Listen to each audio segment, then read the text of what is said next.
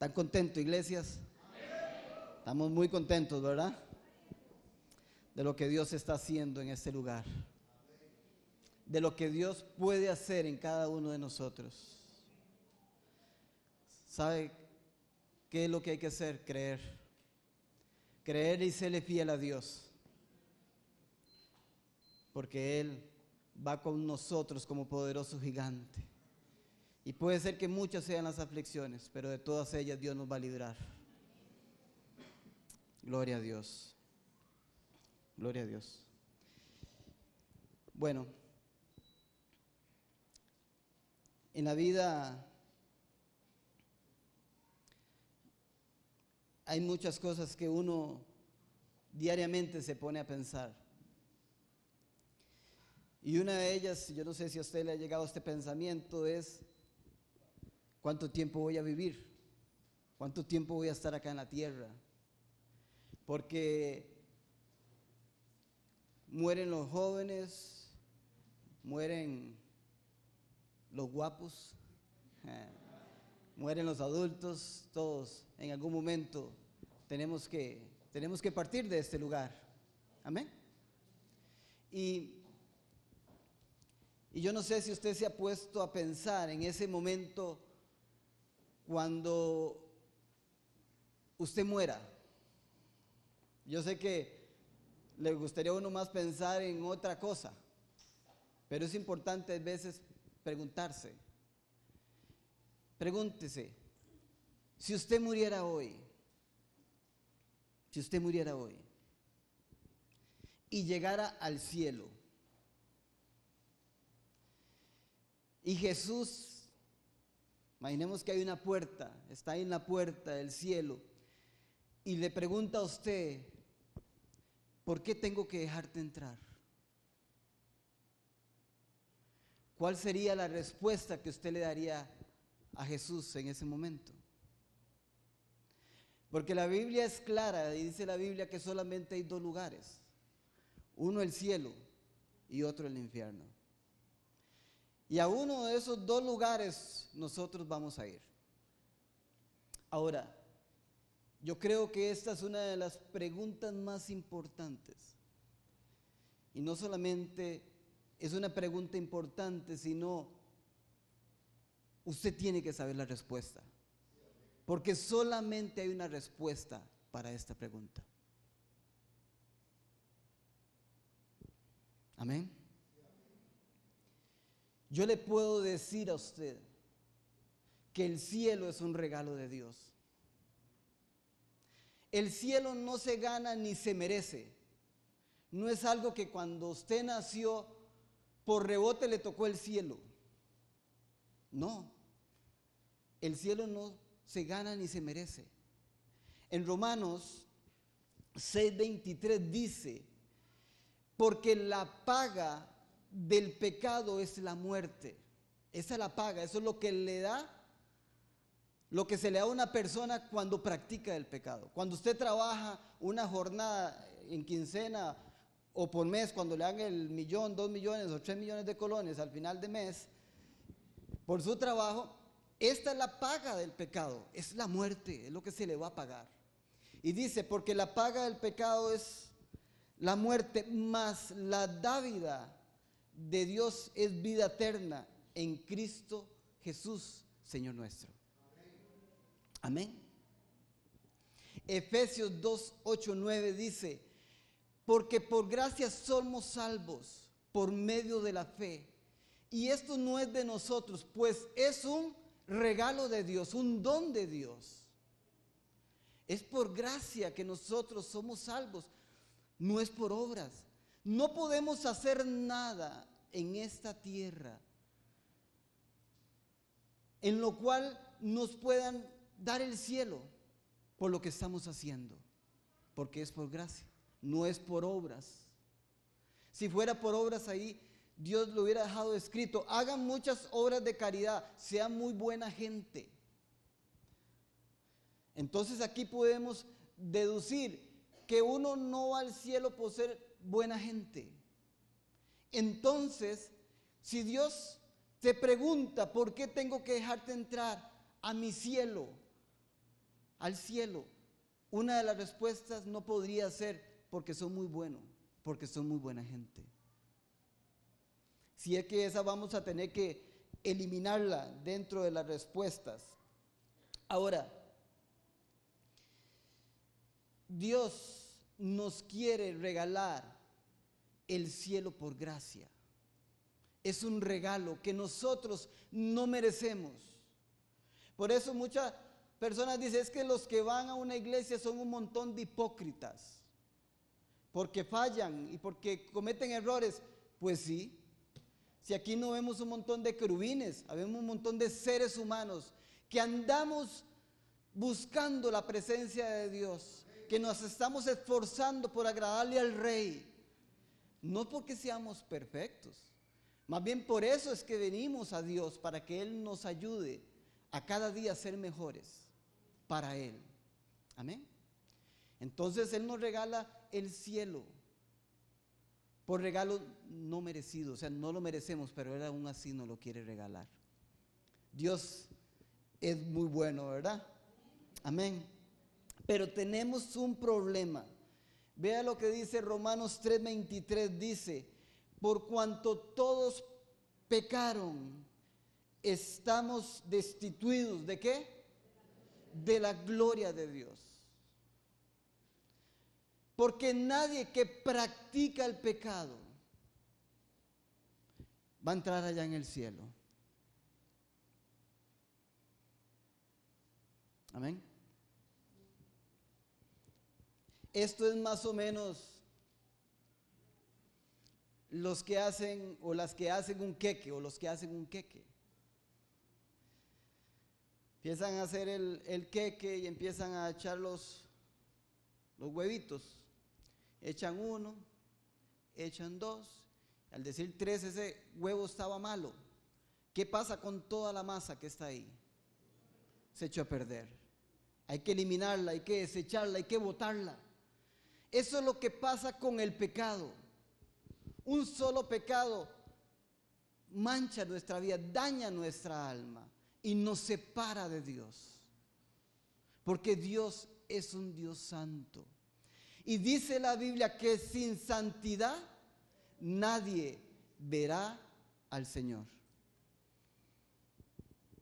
Dice Proverbios 14, 12, que hay caminos que al hombre le parecen derecho, pero su fin es camino de muerte. Y es que quizás una persona pueda creer que es muy buena, porque hace muchas cosas, muchas obras de caridad, porque quizás es bueno con su esposa o con su esposo, con sus hijos, y ya cree que es una persona buena. Quizás si nos medimos conforme a lo que Dios establece, entonces quizás si entendemos que nos falta mucho. Amén. Porque más Dios es más que ser buena gente. Es más que no decir malas palabras o llegar temprano a la casa o ser un buen trabajador. Dios es mucho más que eso. Amén. Porque Dios es cierto que Dios es amor y Dios es misericordia, pero Dios también es justo. Dios es justo.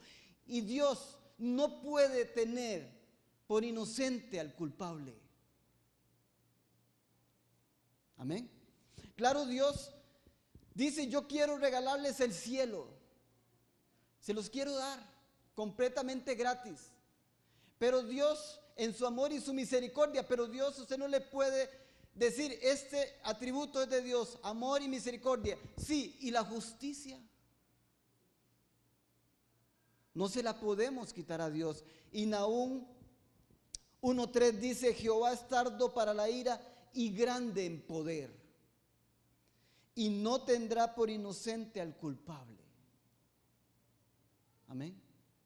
Pero vea el amor de Dios para con cada uno de nosotros. San Juan 3:16 dice, porque de tal manera amó Dios al mundo, que envió su único Hijo, para que para que todo aquel que en él crea no se pierda, mas tenga vida eterna. Porque no envió a su Hijo a condenar al mundo, sino para que el mundo sea salvo por él. Es la misericordia de Dios. Tanto nos amó Dios a cada uno de nosotros que dice, yo te doy el cielo y sé que tú eres pecador. Entonces yo envío a mi Hijo a la tierra para que muera por tus pecados. Lo envío a sufrir, a estar en esa cruz en lugar tuyo. Tú no tienes por qué ir a una condenación, porque ya Cristo pagó el precio de nuestra salvación. Dios cargó en Él todos nuestros pecados. Dios ha sido más que bueno con nosotros. Amén. Todo esto que le estoy diciendo tiene sentido para usted. Tiene sentido que Dios nos quiere regalar el cielo a cada uno de nosotros. Tiene sentido de que Dios es un Dios de amor y de misericordia, pero que también es un Dios justo y que dice, yo te amo y tengo misericordia, pero no puedo pasar por alto tus pecados. ¿Cómo hace Dios para quitar eso de en medio que está estorbando que podamos entrar allá en los cielos, en el cielo del Señor? Amén. Yo le quiero hacer una pregunta a usted. Digamos que usted es un juez o una jueza.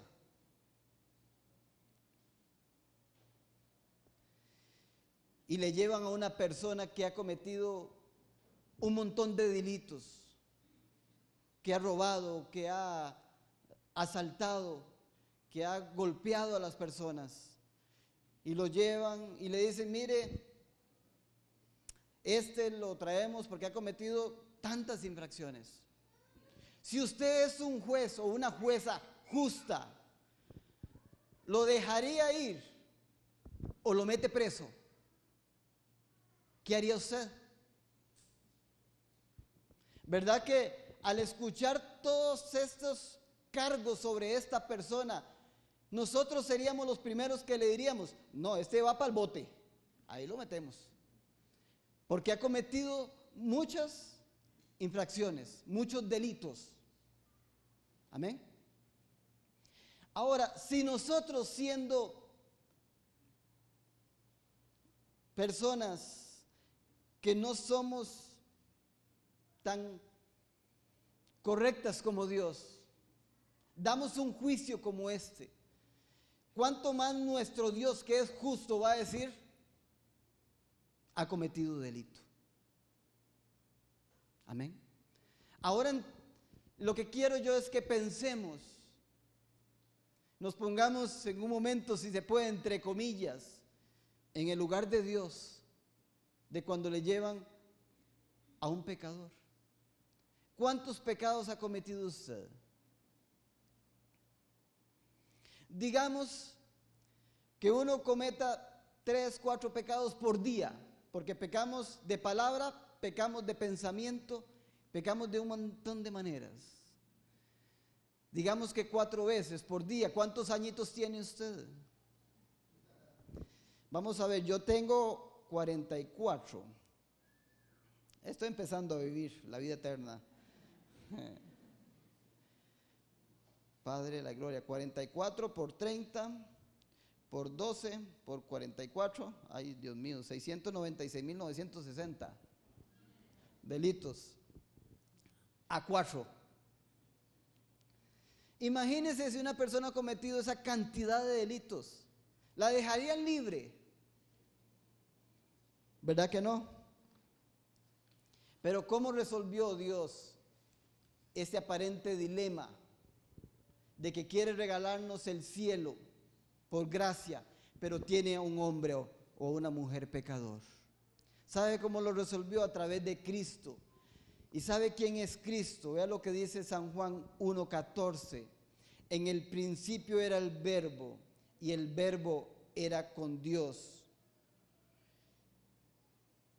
y el verbo era Dios, y aquel verbo fue hecho carne, se hizo hombre, y habitó entre nosotros, y vimos su gloria, gloria como la del unigento del Padre, lleno de gracia y de verdad. Dios mismo vino, nació como uno de nosotros, sabiendo todo lo que le iba a pasar, que iba a ser despreciado, que iba a ser humillado, que iba a ser maltratado. Y por amor a cada uno de nosotros no le importó y vino y murió en una cruz para pagar por cada uno de nuestros pecados. Amén. Dios ha sido bueno. Dios tomó el lugar que a nosotros nos correspondía el pago de ese pecado que nosotros hemos practicado, de ese montón de pecado que hemos tenido. ¿Sabe quién lo tenía que pagar?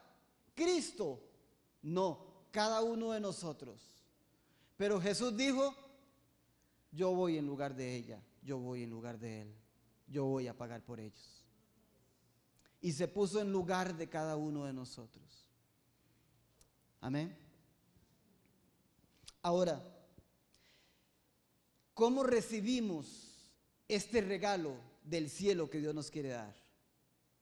La única manera que nosotros podemos recibir este regalo es a través de la fe. Pero la fe no es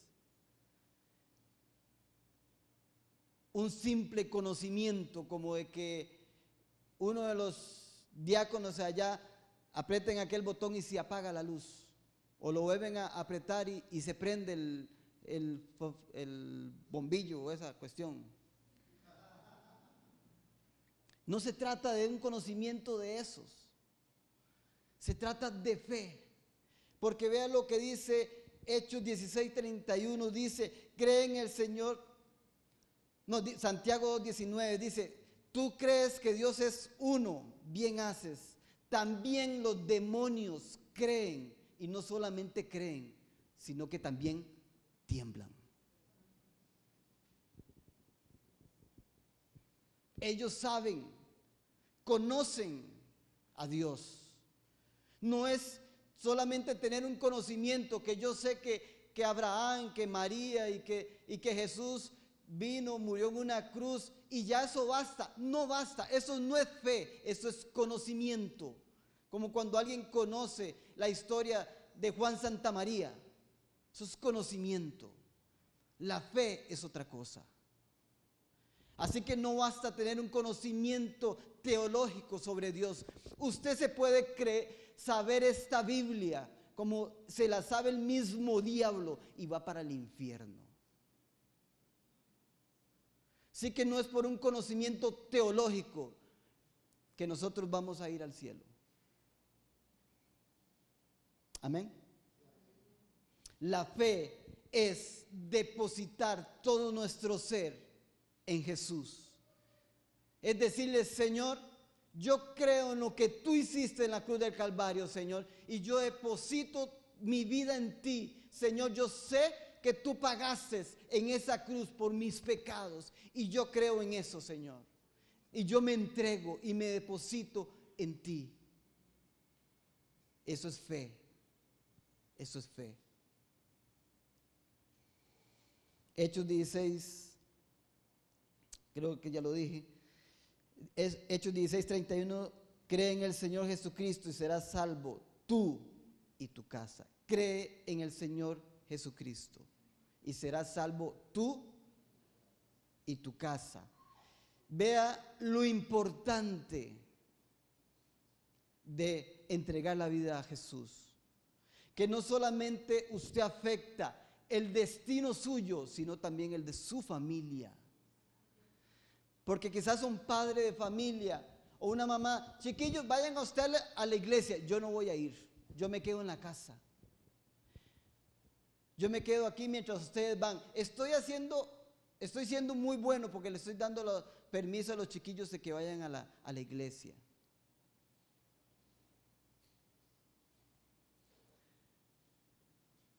Los padres tenemos una influencia importantísima en nuestros hijos. Y ellos van a hacer lo que nosotros hacemos, no lo que nosotros decimos. Cuando está chiquitillo, usted le podrá dar la orden al chiquillo o a la chiquilla de que vaya. Pero cuando ya tenga 11 o 12 años, ese muchacho se le va a parar y le va a decir, no papi, yo no voy. Usted no va, yo no voy. Por eso, el que usted tome una decisión por Jesús, lo afecta a usted porque va a pasar de la condenación eterna a la salvación. Y no solamente a usted, sino a todos aquellos que a usted le rodean en su casa. Usted va a ser la puerta de bendición para su casa. Amén. Va a cambiar el destino, escúcheme bien, va a cambiar el destino de su familia. Que cuando algún día muera uno de sus familiares, usted puede decir, yo sé que mi mamá, mi papá, su hermano, su hijo, no sé quién, yo sé que está en la presencia de Dios. Y un día nos vamos a ver allá y nos vamos a gozar con el Señor. Amén. Pero tiene que ser que haya un hombre y una mujer valiente que se decía por Jesús. Vale la pena vivir para Dios. Amén. Gloria a Dios. Ahora, ¿cuál es uno de los problemas por los cuales las personas no reciben el regalo del cielo? ¿Sabe por qué es? Porque a mí me pasó. Porque uno se cree tan malo. Uno se cree tan pecador. Uno se cree que uno no merece nada. ¿Y sabe qué le voy a decir? Es cierto. Pero la misericordia y el amor de Dios dice que venga cada uno como esté. Y eso es lo bonito, porque entonces vemos el poder de Dios en uno. Ya no es usted que está cambiando, ya no soy yo, sino que es el poder de Dios que se está cambiando, que ya no grita, que ya no maldice, que ya no roba, que ahora es una persona diferente. ¿Por qué? ¿Por usted? No, por Cristo. Por eso dice, ya no vivo yo, mas vive Cristo en mí. Las cosas viejas pasaron. He aquí, todas, todas son hechas nuevas. Por usted, no, porque usted le abrió su corazón a Dios y creyó que Él tiene poder para cambiarlo. Amén. Juan 1.12 dice, mas a todos los que le recibieron, a los que creen en su nombre, les dio potestad de ser hijos de Dios. Ya no solamente una criatura de Dios, sino un hijo de Dios. Y los hijos son los únicos que heredan.